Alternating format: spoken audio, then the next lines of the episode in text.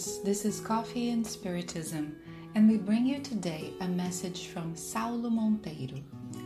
We hope you are feeling well, but if you're not, it's okay. Life is made of cycles, and if things are not good today, soon they will be.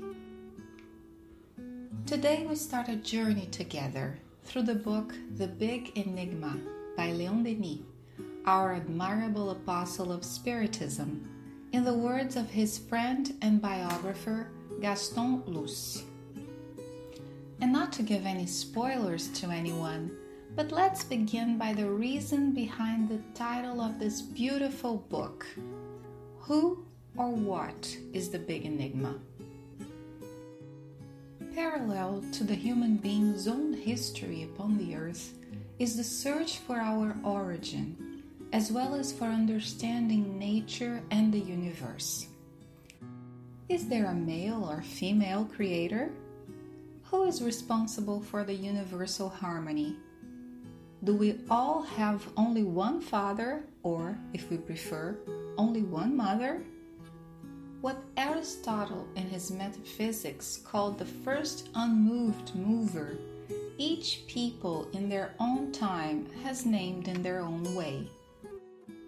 We have called it Abba, Adonai, Elion, Eloah, Yahweh, Jehovah, Allah, Krishna, Shiva, Olorum, Guaraci, Zambi but today almost all of us call it God, which means to most of humanity the supreme being, the superior entity.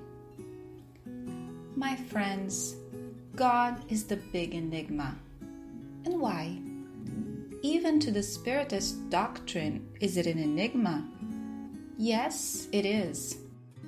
God is still unknown to us and there are two important keys of understanding in the Spirit's book on this subject, which are essential to all of us.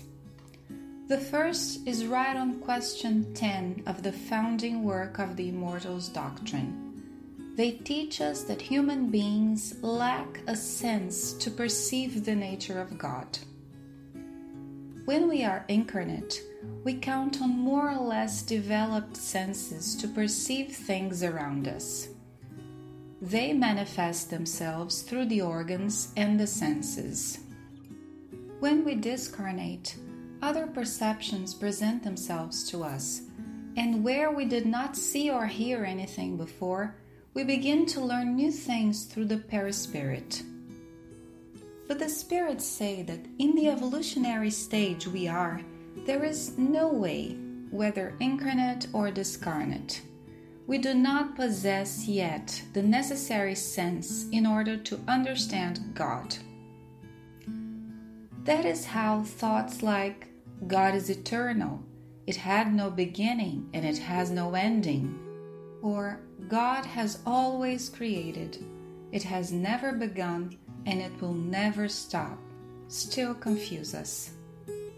Just like illiterate children, we are lost we cannot reach the elements that could make us read God's spelling book. The second key of understanding is in question 244, also from the first book of the Spiritist philosophy.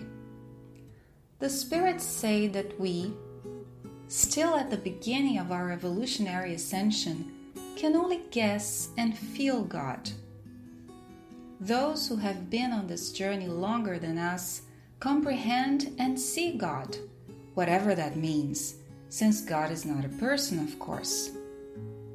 Notice, by the way, that in question 1 from the Spirit's book, Kardec does not question who is God, because that would personify it.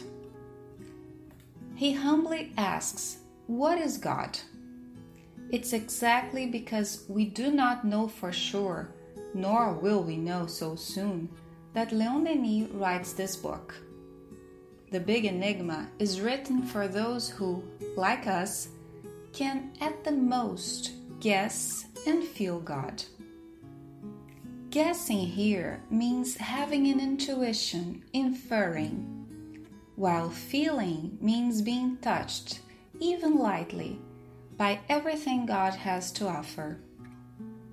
For that combination to be possible, the Master from Tours presents us two books which are huge and available to all of us. The first one is the Book of Conscience. Inside us, through an intimate dive which requires training, faith, and confidence, we infer the existence of God. Kardec would say that God imposes itself through its attributes. We may not know what God is, but we do know what it cannot help from being. The second huge book that Denis, our trusted professor, opens before our eyes is the book of nature, where, looking attentively, we feel God. The author excels the creation. It is in diversity as well as in harmony. By the way, harmony is possible even in diversity. Kardec has a very beautiful and complete image about the need for the idea of God.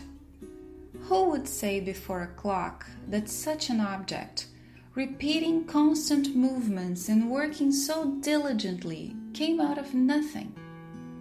Well, the existence of the clock proves the existence of the clockmaker. About the book we are going to study together, feel what it proposes.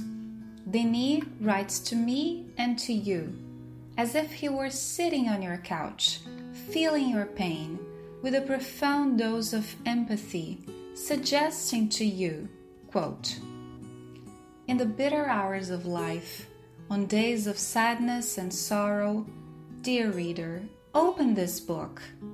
Echo of the voices from above, it will give you courage. It will inspire you into patience and submission to eternal laws. Where and how did I think of writing it? On a winter afternoon, strolling on the blue coast of Provence. The sun lied down on the Pacific Ocean. Its golden rays, touching the sleepy wave, lit ardent colors over the rocks and mountains, while the thin lunar crescent went up in a cloudless sky. Great silence washed over all things solitary, a distant bell slowly announced the Angelus.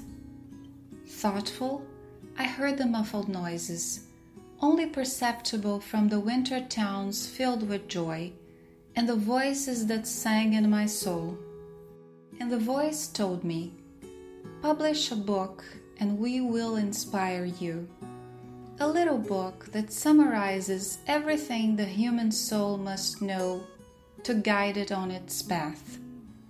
Publish a book that demonstrates to everybody that life is not something vain one can make light of, but a struggle to conquer the sky, an elevated and serious work of edification, of improvement, ruled by venerable and fair laws, above which there hovers eternal justice, soothed by love. Unquote. We wish you all the best, dear friends, and until the next Coffee and Spiritism.